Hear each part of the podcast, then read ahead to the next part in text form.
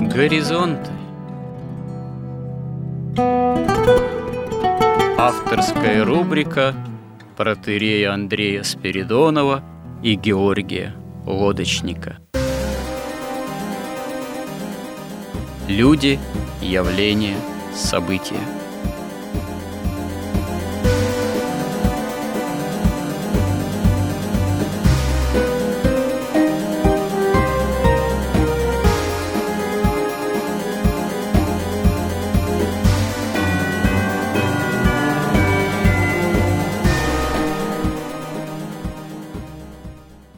Добрый день, уважаемые радиослушатели. В эфире радио «Благовещение» и в нашей постоянной рубрике «Горизонты» я, протерей Андрей Спиридонов, и мой постоянный добрый собеседник Георгий Лодочник. Продолжаем наши смысловые и словесные изыскания.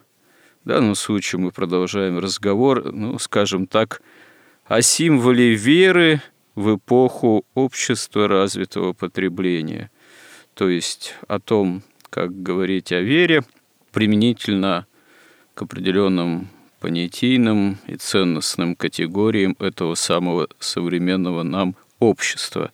В прошлый раз мы остановились на том, что проблема еще заключается в том, ну, попытки такого разговора, когда он возможен, что по некоторым достаточно важным ключевым вопросам и темам далеко не всегда у нас внутри, скажем так, церковного общества, общества практикующих, можно сказать, христиан, есть полное единство относительно тех или иных практик, имеющих место быть, или относительно взглядов э, на те или иные вещи – а чтобы предлагать вот такой вот разговор о вере и о том, как жить по вере современному обществу, наверное, неплохо бы все-таки это единство иметь. Но мы коротко упомянули, скажем так, взгляд на происхождение мира,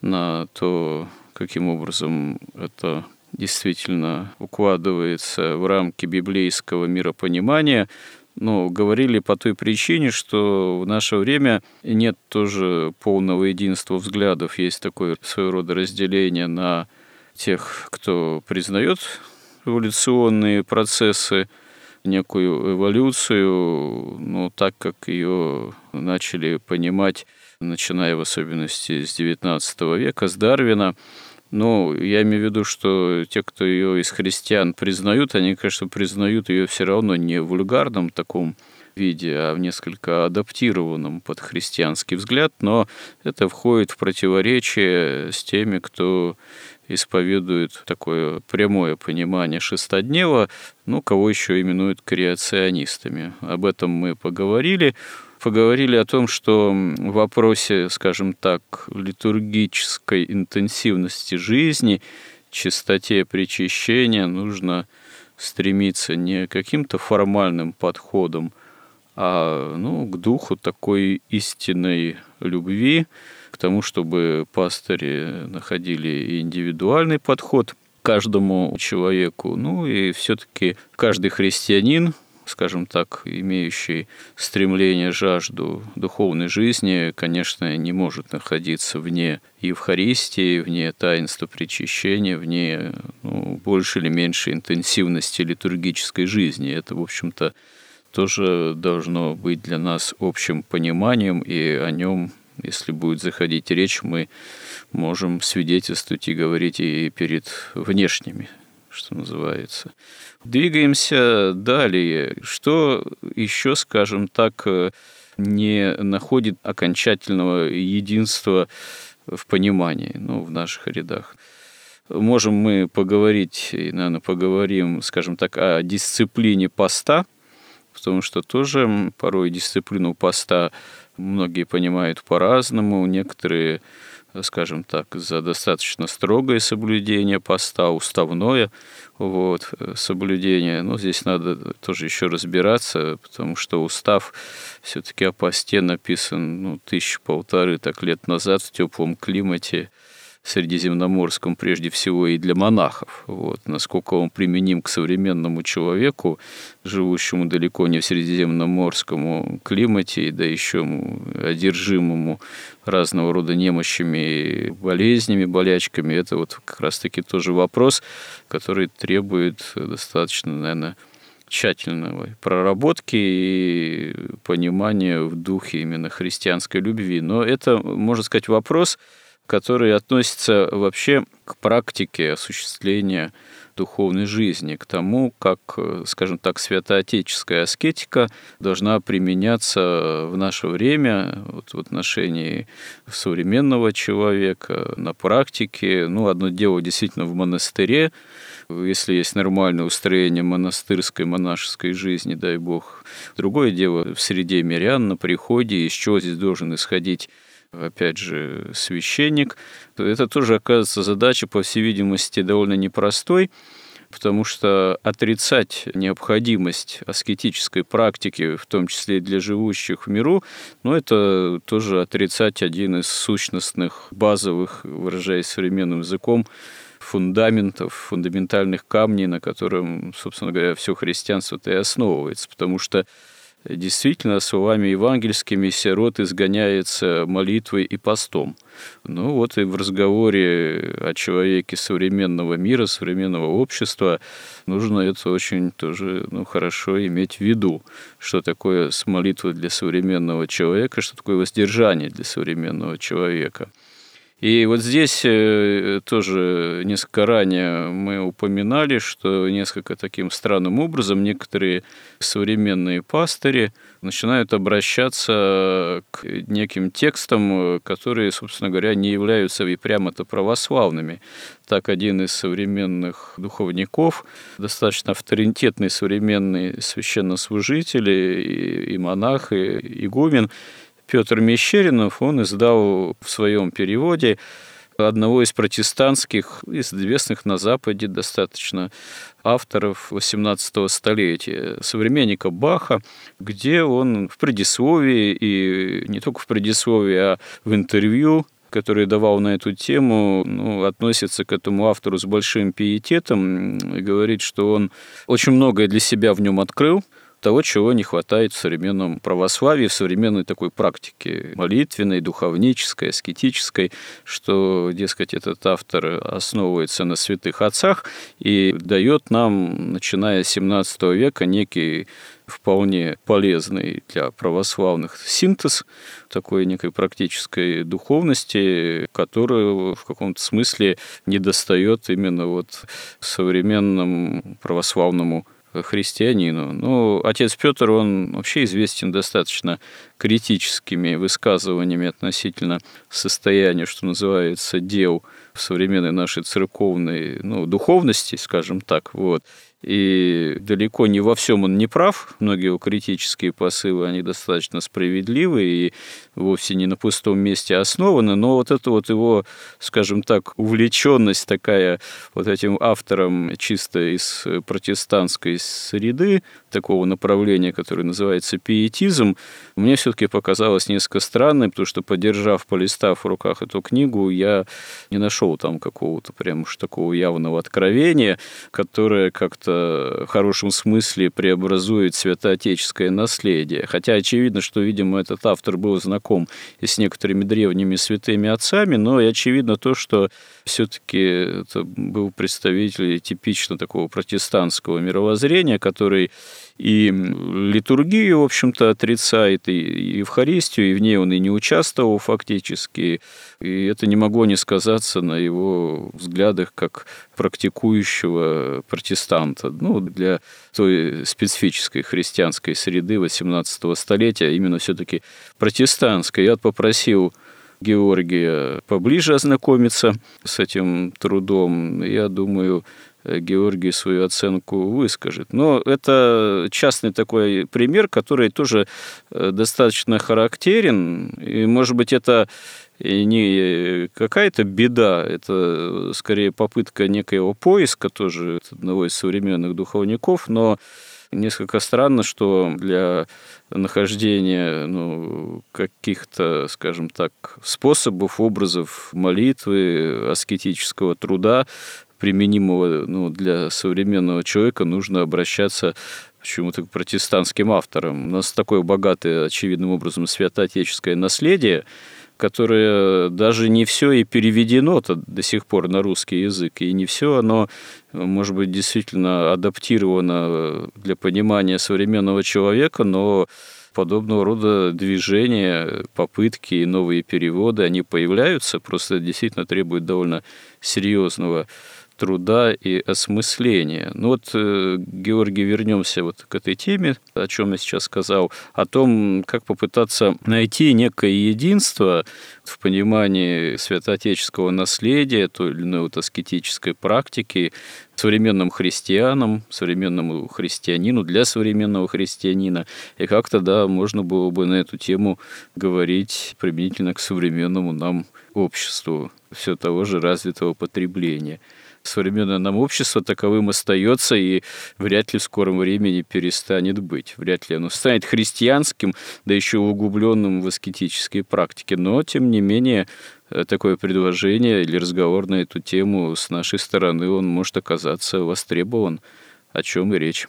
Мне кажется, что вот все эти проблемы, которые вы перечислили, где вот нет единства церкви, где непонятно сколько раз причащаться, как поститься, и когда вот люди, как это такой термин есть, выгорают и говорят, о, мы выгорели, потому что все очень формально.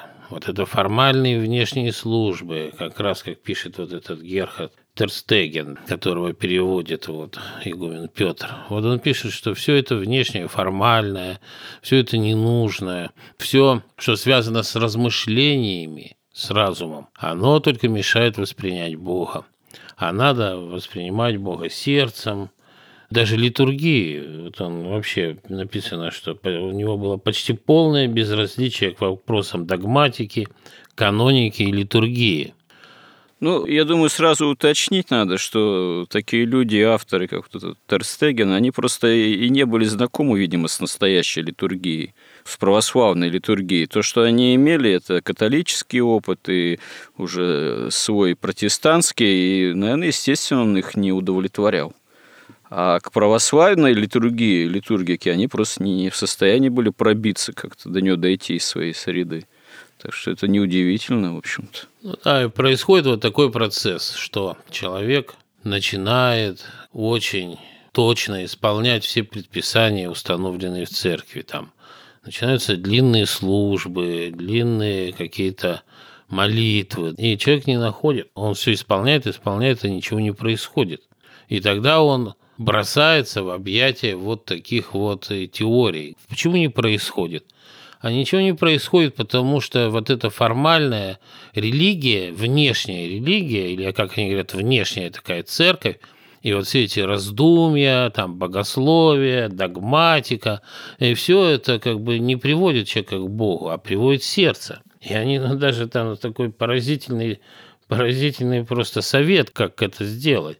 Он пишет там, что есть некое особенное обращение к Богу в духе через внутрь собирания и благоговейное преподание сердца к Богу, ощущение сердцем Его присутствия в нас – то есть отбрасывается все. Отбрасывается разум, отбрасывается, по сути, дух, а пытается человек как бы воспринять, вот, возгреть в себе вот это ощущение Божьего присутствия прямо в сердце. Но то, с чего мы начали, как раз, что говорят святые отцы нашей Восточной Церкви Православной, о вот этом пути духовного познания, первое, что они говорят, что но вы прочитайте Евангелие. Первую истину, которую вы должны там открыть для себя, это степень того, как вы пали. Какое у вас сердце. Что если у вас сердце нечистое, какой Святой Дух? Кстати говоря, простите, что прерываю, сразу вопрос возникает, а разве у святых отцов в практике Иисусовой молитвы не говорится о необходимости для подвижника низведения ума в сердце, в умно-сердечной молитве? Да, но в первую очередь у них говорится, что они должны со вниманием произносить слова молитвы. Молитва не отбрасывается, и смысл не отбрасывается, и разум должен в этом всем участвовать в молитве в первую очередь. А ведь мы и говорили, что ну, вот человеческая душа, она состоит сердце, разум, дух. И задача разума, который начинает управляться не сердцем, а духом, она задача заключается в том, чтобы очистить сердце. И в процессе вот такой Иисусовой молитвы, когда разум со Христом, разум произносится вниманием, с благоговением, и с покаянием вот эти слова Иисусовой молитвы, как говорил Феофан Затворник, если нет веры в сердце, так нет ее нигде. То есть мы можем разумом прочитать миллиард священных книг, как вот писала вот эта мама Икюса Дзюна, молодая девушка. Но совершенно ничего не понять. Потому что если нет веры в сердце, так нет ее нигде. То есть реально состояние сердца описывает состояние человека. Поэтому, когда разум очищает сердце вот путем такой вот молитвы, он вот эти ощущения, вот это внимание, вот это благоговение и покаяние, он как бы передает в сердце, и сердце очищается. Потому что чисто умственное знание, ну, можно все прекрасно знать. Как вот та же история с преподобным старцем Силуаном. Там он же был крестьянином, в библиотеке не ходил. А там был очень образованный, очень хорошо, там тоже игумен. И он как-то там о старце Силуане отозвался как-то так пренебрежительно, что он ничего не читает. А вот я не помню, с кем он говорил. Он говорил, да, он ничего не читает, но все делает. Потому что вопрос как раз вот в сердце. Но сердце-то оно не может, понимаете, когда вы отбрасываете разум и все формальное, и слова отбрасываете, и начинаете вот этим вот внутрь собиранием обращаться к Богу, то здесь прямо, если так уже писал как раз Игнатий Бринчанинов, который он исключительно подробно посвятил вообще вот описанию вот этих как раз протестантистских прелестей. А здесь вот в прямом смысле чистейшей прелести, чистейший образец. Только не в том смысле, в каком писал Пушкин. Игнатий Бринчанинов писал как раз по этому поводу. «Не обольщайся самомнением и учением тех, обольщенных самомнением, которые, пренебрегая истинную церкви и божественным откровением, утверждают, что истина может вещать в тебе самом без звука слова и наставлять тебя сама собою каким-то неопределенным, неясным действием. Это учение лжи и ее наперстников. Признаки учения лжи – темнота, неопределенность, мнение и следующее за ним рождаемым им мечтательное, кровяное, нервное наслаждение. Оно достигается тонким действием тщеславия и сладострастия. Проблема-то вот в чем, как мне кажется. Мы говорили о причастии в прошлый раз, сколько раз нужно причащаться. И вот, э, вот с этой как раз формальной и неформальной стороной очень ясно становится, если мы возьмем апостола Павла. Вот он пишет там в первом послании к Коринфянам, что «Ибо я от самого Господа принял то, что и вам передал, что Господь Иисус в ту ночь, в которую предан был, взял хлеб и, возблагодарив, преломил и сказал, «Примите, идите, сесть тело мое за вас ломимое, сие творите в мое воспоминание». Также и чашу после вечери сказал, «Сия чаша есть новый завет в моей крови, сие творите, когда только будете пить в мое воспоминание». И дальше он там описывает. То есть в то время у них вот эта служба, судя по всему, заключалась в том, что они приходили, приносили еду и ели. И он тогда пишет там дальше. «Посему, кто будет есть хлеб сей или пить чашу Господню недостойно, виновен будет против тела и крови Господней. Да испытывает же себя человек, и таким образом пусть ест от хлеба сего и пьет из чаши сей, ибо кто ест и пьет недостойно, тот ест и пьет осуждение себе, не рассуждая о теле Господнем. Оттого многие из вас немощны, больны и немало умирают. Ибо если бы мы судили сами себя, то не судимы были бы. То есть Проблема в том, что человек, как пишет апостол Павел, чтобы не подвергнуться осуждению и чтобы не получить вот немощи и болезни, он должен испытывать себя сам. Сам человек себя испытывает. Но поскольку это, ну, представьте себе, ну как человек испытает? Он ведь тоже может каким-нибудь внутрь собиранием взять и решить, что он достоин. Поэтому уже потом святые отцы, они создали формальные требования – какие-то, ну даже это ну, и не требования, а предложения, что вот нужно сделать так, вот смотри, как ты себя испытаешь? Ты должен, во-первых, помолиться. Ты вообще должен при причастии понимать цену, цену этой чаши. Ты должен ее ощущать. И в ответ Господу, который пошел на такую жертву для тебя, ты тоже должен что-то сделать. И вот они говорят, что нужно сделать. Надо, во-первых, исповедаться, исповедать грехи нужно помолиться. И молитвы, собственно, там разные. Разным людям предлагают разный набор молитвы, но есть абсолютно точные, которые нужно последование к причащению. То есть это формальные требования. Но вопрос-то в том, что формальные требования нужно исполнять неформально. Вот в чем дело. И тут уже дело силы человека, его, во-первых, ну и физических сил, и, и главное, его духовных сил. Вот какую службу ты можешь понести? Вот служба 6 часов, начинается в 4 утра. Ты можешь ее каждый день понести, такую службу? Не просто на ней присутствовать и спать там на этой стасиде, а реально, неформально, 6 часов каждый день участвовать в этой службе.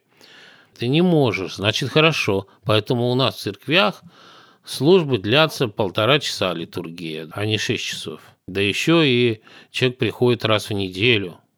То есть вот у него такие силы.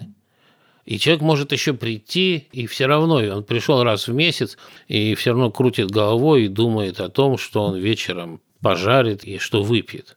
Понимаете? Потому что не бывает, это же огромный труд, вы должны подняться на, на какую-то грандиозную высоту, если читать вот как раз святых отцов, о чем мы и читали. Как они идут путем вот этих мраков – Максим Исповедник и пишет, что такое мрак. Мрак есть безвидное, невещественное и нетелесное устроение, содержащее небесное видение сущих.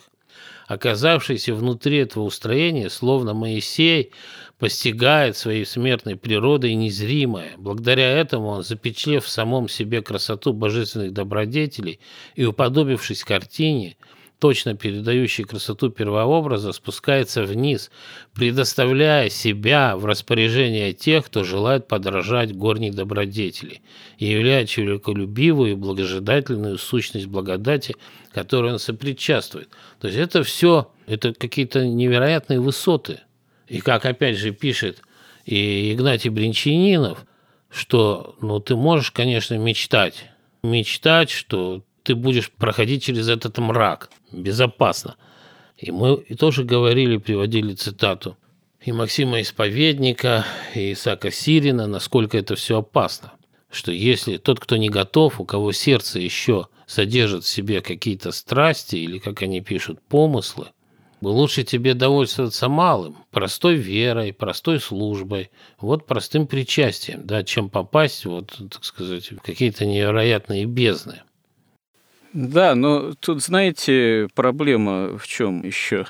То, что вы цитируете, говорите, это уже опыт жизни подвижнической, монашеской. Это когда человек, ну, выражаясь современным таким тоже богословско-философским языком, начинает достигать некого такого антропологического предела. Ну, то есть границы между чисто человеческим и божественным. И это действительно опыт довольно непростой и во многом и рискованный. И он в особенности может быть рискованным, если человек не имеет при этом, подвижник не имеет при этом такого опытного духовного руководителя. Вот, кстати говоря, история преподобного Силуана Афонского, она же тоже характерна тем, что он какое-то время достаточно долго, в общем-то, неправильно молился. У него, видимо, не было руководителя такого опытного. Вот.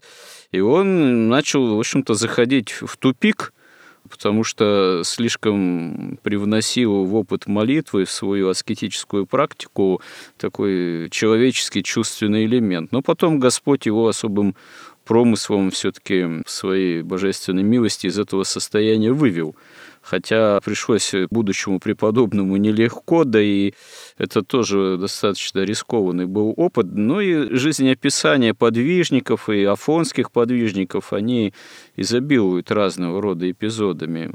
И здесь проблема-то как раз в том, что, как это в Евангелии говорится, если слепой будет вести слепого, слепец слепца, то оба могут упасть в яму, в яму духовную прежде всего. А в обычной нашей современной приходской практике, как правило, речь не идет о таких вот сложных, высоких, ну и опасных тоже состояниях. И Хотя священнику современному тоже приходится встречаться с вопросами о том, а как творить Иисусову молитву, а как действительно ей заниматься. Ну, нельзя же сказать, что не надо творить Иисусову молитву, наоборот, скорее современный священник, он должен такую рекомендацию давать. Вот, но это скорее будет опыт такого новоначального творения Иисусовой молитвы, без излишних экспериментов там, по низведению ума в сердце или применения каких-то дыхательных, так сказать, практик, которые могут быть вот, у подвижников. Вот. Это скорее творение устной молитвы и борьба э, за внимание. И каждый, собственно говоря, когда-либо пытавшийся молиться со вниманием, независимо от того, Иисусовой молитвы читать или утренний, вечерний или другие, или «Отче наш», любую молитву, знает, насколько это серьезная проблема внимания насколько ум наш рассеивается, парит и никак не хочет сосредотачиваться в словах молитвы. И вот все в совокупности, и современная наша жизнь литургическая, и келейная молитва, личная молитва, и те советы, какие может давать духовник – они как раз-таки и выявляют ряд довольно серьезных проблем, а как не утрачивать благоговение, а как его находить а какие для этого есть методики и способы, а как не утрачивать какого-то живого, скажем так, горения веры, а как находиться действительно в неком все-таки общении с Богом. А как э, слышать какой-то ответ от Бога? Вот. А как э, понимать волю Божию о себе? А как понимать правду Божию о себе? А как следовать правде Божией? Да, и как и не выгореть, как не устать, как не превратиться в формалиста. И вот если возвращаться вот к этому протестантскому автору и его переводчику игумену Петру, вот игумен Петр говорит, что якобы вот у такого автора он находит э, применительно к этим вопрошаниям определенные рекомендации которые почему-то отцом Петром прямо не находятся, ну, не знаю, у святых отцов наших, или если находятся, как он говорит, то они в каком-то более таком что ли, разобщенном качестве, а тут, дескать, вот якобы некий синтез. Здесь, наверное, действительно стоит задаться вопросом, а как мы могли бы более понятным образом современному прихожанину, современному там, молодому человеку, столкнувшемуся с необходимостью молитвы, какие мы можем дать действительно рекомендации, чтобы не впасть в прелесть, с одной стороны, а с другой стороны, не утрачивать ну, живого общения с Богом, некого горения, радости духовной, не искусственной, не экзальтированной, которую мы, скорее всего, как раз-таки можем у протестантских авторов найти, наверное, у них в этом обвинить, а настоящую духовную радость о Господе. И насколько здесь все-таки вот эти советы обратиться к таким вот писателям, которые вот мы упомянули, протестантским игумена Петра, они оправданы. Почему они вообще появляются? Все-таки мне кажется, что у святых отцов мы вполне можем найти все это. Зачем искать какой-то другой источник, который явно на святых отцах-то все-таки не основан? Ну, вообще смысле. этот источник, он, можно сказать, что там вообще масонские идеи, магические идеи и такие оккультные идеи индуистов, то есть это, собственно, вообще отход от христианства. Мы можем к этому сейчас вернуться, но вот вопрос, вопрос о том, как вообще не утратить живой веры, как вы говорите, какой-то радости. И когда у человека появляется вот ощущение там сухости какой-то, какой-то вот бессмысленности вот этих формальных там служб, причастий, молитв, то можем ему посоветовать просто взять и попробовать начать исполнять заповеди – вот христианские заповеди от исламских, иудейских, протестантских отличаются как раз тем, что вы не можете их формально исполнить. Вы можете их только неформально исполнять. И вот попробуйте начать исполнять. А как исполнять? Ну, начните контролировать каждое свое чувство, движение мысли, движение чувства. И сравнивайте с заповедями. Можете взять, например, вот не осуждайте. Вот попробуйте. Попробуйте это поделать, не ходите никуда. Но чтобы вам начать это делать, вам волей-неволей придется начать читать святых отцов, начать молиться, молиться, потому что вы поймете, вы не сможете без Бога осуществить ни одну заповедь. Там блаженны чистые сердцем, ибо они Бога узрят. А первая истина, которая по Игнатию Бринчанинову открывается человеку, который начинает читать Евангелие, что его сердце-то не чисто – и вот вся христианская аскетика, догматика, все именно посвящено тому, чтобы очищать вот это сердце. И именно в этом и технология получения духовного знания, в очищении сердца. Ну, по крайней мере, на каких-то первых этапах, пока вот там не доходит до таких просто поразительных вещей, которых там описывает или Дионисий Рапагит, Максим Исповедник, Иоанн Дамаскин или там Григорий Палама – и тут мы можем, вот э, опять же, к Игнатию Бринчанинову, потому что это просто какой-то дар Божий. Игнатий Бринчанин и Феофан Затворник. Вот он пишет, если же прежде явственного пришествия Святого Духа, который есть удел святых Божиих, кто возомнит слышать внутри себя вещающую истину, тот льстит только своей гордости и обманывает себя. Он скорее слышит голос того, кто говорил в раю «Будете яко Бози». Этот-то голос кажется ему голосом истины. И он прямой дальше в пример, как иудеи, которых вывели из Египта, они просили Моисея, что пусть Бог не разговаривает с нами, чтобы мы не умерли. Пусть Он с тобой говорит, и ты нам перескажешь. То есть вот он приводит это как пример как раз такого здравомыслия, что если вы не готовы, и к вам вдруг начнет с вами говорить Бог, так вы просто умрете. И он тут же говорит, что а вот современные говорят, нет, не так, говори с нами, прямо вот со мной, мне не надо никаких святых отцов. И вот он дальше пишет, не сочти для себя достаточным чтение одного Евангелия, без чтения святых отцов. Это мысль гордая и опасная. Лучше пусть приведут к тебя к Евангелию святые отцы, как возлюбленные свое дитя, получившие предварительное воспитание и образование посредством их писаний. Многие все отвергшие безумно кичливо святых отцов, приступившие непосредственно со слепой дерзостью, с нечистым умом и сердцем к Евангелию, впали в гибельные заблуждения. Их отвергло Евангелие, а оно допускает в себя одних смиренных. Но дело в том, что вот там вообще на самом деле достаточно вещи такие. Вот они пишут, что есть две церкви. Есть церковь святая, церковь, в которой любовь Божия, а есть земная церковь. И вот эти члены вот той первой высшей церкви, да, они нигде не объединены никакими догматами, никакими ритуалами. Вы говорите, а они пишут, кто они? Протестанты или святые отцы? Тергестен вот этот, Тергестен, и у него там еще Валентин Вайгель, да, я могу прям, ну, цитату прочитать. Есть две церкви на земле. Человеческая церковь, которая собирается и защищается учениями и силами человеческими, и Божья Церковь, собираемая и управляемая Духом Святым. И вся церковь, вот эта высшая, божественная, существует она не в той или иной стране и не в определенном месте – но по всей земле, потому что члены ее находятся среди всех народов, языков, племен и сообществ. Сама церковь невидима, на нее нельзя указать пальцем. Ее члены познаются по любви и по жизни Христовой. Человеческая же церковь есть видимое собрание тех, кто слушает проповеди, ходит к исповеди, приобщается таинству вечери. Она разделена на многие части. А мистики же не образуют никакого отдельного сообщества – у них нет своего особого учения, разнящегося от учений тех церквей, в которых они пребывают.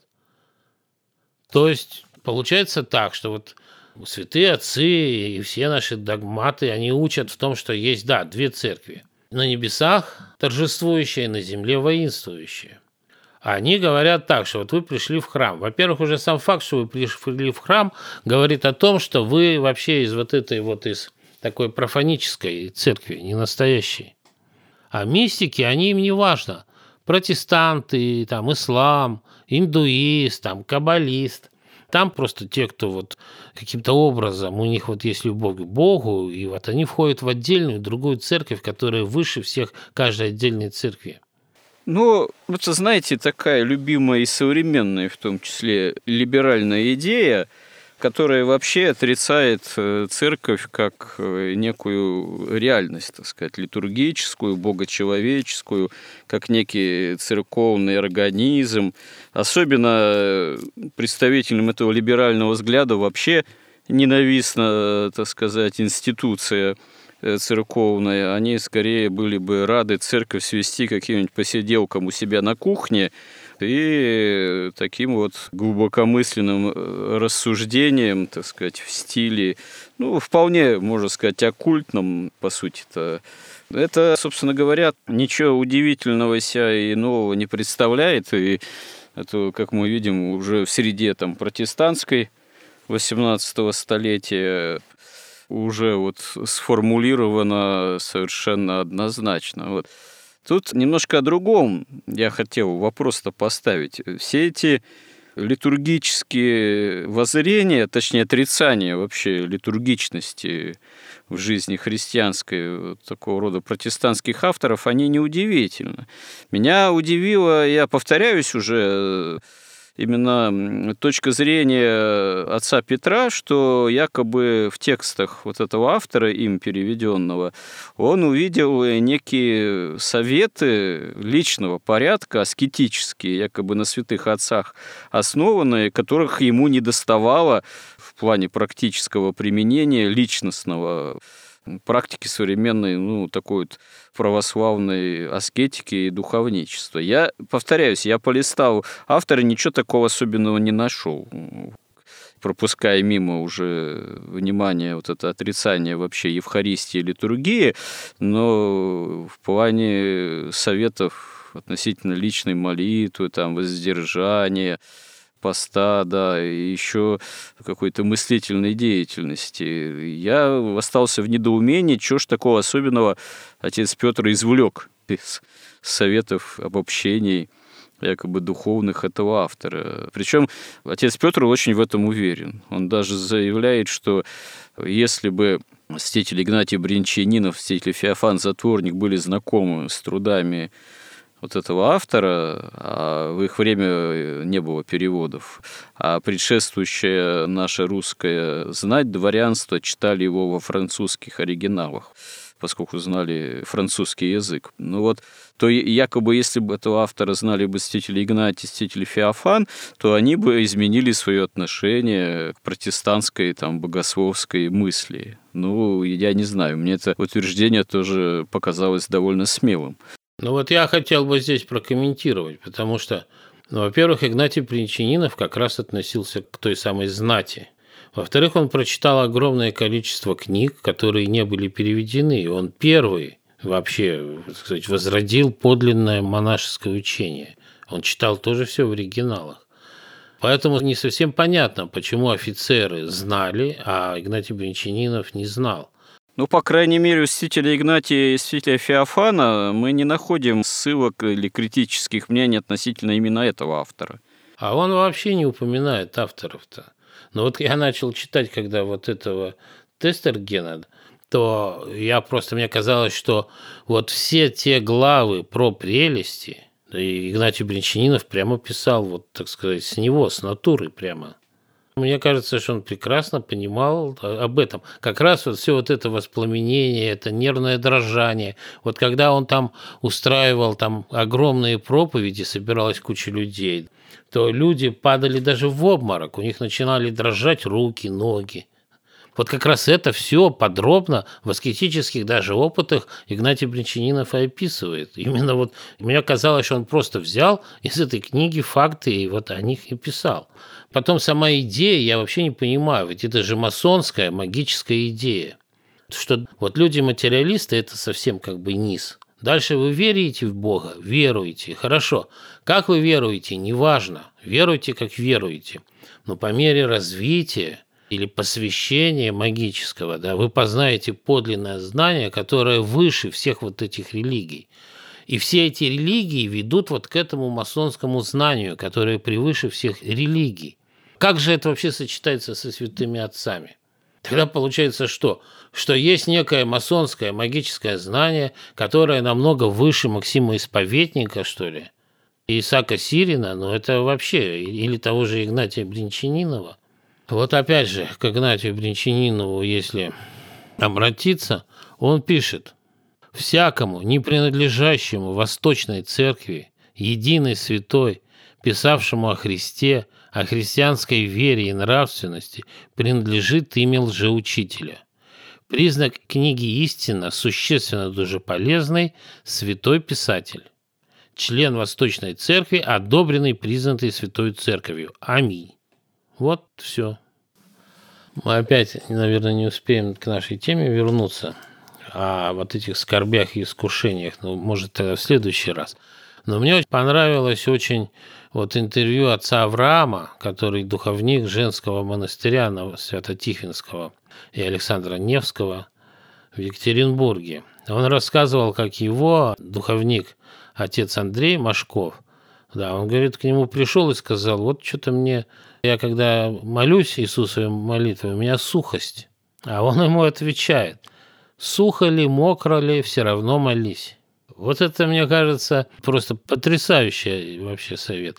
И он же рассказал другую такую историю или притчу, как какие-то подвижники, начинающие монахи, приходят к старцу и говорят, дай нам совет, вот как нам продвигаться дальше лучше. Он говорит, вы Святое Евангелие читали? Читали. Ну вот и исполняйте. И когда, если человек попробует, понимаете, конечно, нам кажется, что что такое? Вот надо пойти в церковь, там кто-то просто ограничивается свечкой. И, конечно, это не, не быстро доходит человека, что нужно исполнять Евангелие, нужно исполнять заповеди. Но если начинать именно с этого, то все вот эти кажущиеся формальности, они становятся абсолютно необходимыми – и опять же, любое дело можно сделать формально. Ну, святые отцы, когда устанавливают эти правила поста, правила молитвы, правильное причащение, они же исходят из того, что человек будет это все делать неформально. И проблема, конечно, тут как раз вот в этом самом сердце, к которому протестанты-то и обращаются. Потому что ведь разум человеческий – это просто инструмент. В нем нет никаких желаний, предпочтений, нет никаких он вообще в каком-то смысле не имеет индивидуальности, это чистый инструмент. Вопрос в том, в чьей власти окажется этот инструмент. Во власти духа или во власти сердца падшего. Если он окажется во власти сердца, то разум будет вообще все оправдывать, и протестантов оправдывать, и на литургию не ходить оправдывать. Он все будет оправдывать, все будет делать под себя. Потому что ведь в каком-то смысле истины христианства, они невероятно, необыкновенно просты и ясны. Но нужны просто десятилетия, нужны, чтобы человек их принял. И почему все так идет медленно, и вот все вот это восхождение, почему Бог пришел, крестился, покаялся, все, раз святой. Ничего такого не происходит потому что человеческое сердце, оно не согласно. Вот это истины, они не человеческие, они божественные. А сердце человеческое падшее, оно отвергает их, отвергает все, что написано. Я рассказывал, я когда начинал, я просто целые фразы в Евангелии, у меня настолько возмущалось, там, не знаю, видимо, сердце, что я просто их не видел. Буквально я читаю, и потом через года три читаю, смотрю, тут какие-то новые слова – а слова там такие какие-нибудь ужасные, вроде как там «отвергни себя, возьми крест свой». Я их просто не видел. И вот если разум начинает вот эту работу по очищению сердца, да, если он начинает слушаться духа, или если в сердце, ведь как человек приходит к вере-то, все равно в его сердце есть как что-то, что откликается на вот эту, на благую весть, на эту историю о распятом и воскресшем Боге. Откликается что-то. Но потом необходимо, так сказать, вот шаг за шагом очищать, потому что под влиянием сердца разум выставляет огромное количество, так сказать, линий обороны, каких-то редутов и каких-то пунктов сопротивления. И человек должен шаг за шагом, шаг за шагом, постепенно. Да, ему кажется, что вот все это формально. Ну, а ты должен понимать, что это такое сердце у тебя. Ну, тебе формально иди тогда и начни исполнять заповеди. Стань чистым сердцем, стань нищим духом, никого не осуждай, непрестанно помогай другим, не думай о себе, не занимайся саможалением, наоборот, помогай любому человеку. Попробуй отдать там свою машину кому-нибудь. Но это я уже так, в шутку. Возникнет вопрос, а как так? А почему машину-то я не отдаю? Ведь не отдаю, и многие не отдают, а считают себя христианами. И все это требует разбираться, молиться – и тогда это становится все совершенно неформально. Поэтому, мне кажется, вот главная проблема, которая возникает вот у нас в церкви и вообще вот на пути на этом, на христианском, это когда формальные вот такие какие-то установления, которые должны исполняться неформально, начинают исполняться формально. А человек не может, то есть он вот количество служб, количество молитв зависит от его сил – и физических, и духовных. Тут, с одной стороны, человек, кажется, ленится, а с другой он берет на себя непосильную задачу и впадает вот в это выгорание. Это ведь нет ничего более сложного на самом деле в жизни человеческой. Это самое наивысшее творчество. Это вот это спасение и постижение духовного знания. Это не так просто и формально. Пришел, свечку поставил, простоял, промолился, и все отлично, и у тебя зарплату повысили, и все отлично стало. Дело не только в формальных правилах или требованиях. Нужно понимать, что вообще очень многое, оно индивидуально может складываться. Это как есть такой эпизод, примеры жизни афонских подвижников 20-го столетия, когда два юноши благородных, интеллектуально развитых, одновременно приходят на Афон – одновременно начинают подвязаться в таком скидском житие, одновременно начинают трудиться над Иисусовой молитвой. И вот одному из подвижников э, Господь дает умно-сердечную молитву буквально э, очень вскоре, ну, по истечении какого достаточно краткого времени для таких трудов. А другой потом еще ради этого дара бьется, можно сказать, чуть ли не десятилетия. А по внешним признакам совершенно не объяснить. Трудно объяснимо, почему одному сразу дается, а другому спустя длительное время. Но один Господь знает. Просто один был готов такой дар внутренне принять, а другой был по каким-то причинам не готов. Так ведь и в обычной практике приходской священник, не только священник, но и сам мирянин, сам христианин, сам человек должен тоже учитывать, что у каждого свой путь к Богу. Важно с него не сходить. А церковь должна этому благоприятствовать во всем. Вот. Но у нас время уже закончилось, наше эфирное, поэтому я надеюсь, что с Божьей помощью мы еще продолжим в следующий раз. Итак, если хотите что-то еще добавить, то, пожалуйста, очень коротко. Ну вот как раз христианство отличается тем, что в нем все неформально. То есть вы должны неформально молиться, неформально причащаться, неформально каяться, да потом еще и жить неформально. А вот во все другие религии, там в том числе протестантизм, ислам, иудаизм, ты там формально именно исполнил, пять раз помолился, все свободен. А христианин, он никогда не свободен. Он так до самой смерти грешен. Потому что Христос заповедовал, что будьте совершенны, как совершенны Отец ваш Небесный. А это бесконечное совершенствование. Ну, хорошо. На этом мы наш эфир наших горизонтов на сегодня завершаем. До новых встреч в эфире. Спасибо всем, кто был с нами и кому наши разговоры интересны. И храни всех Господь. Горизонт на радио Благовещение.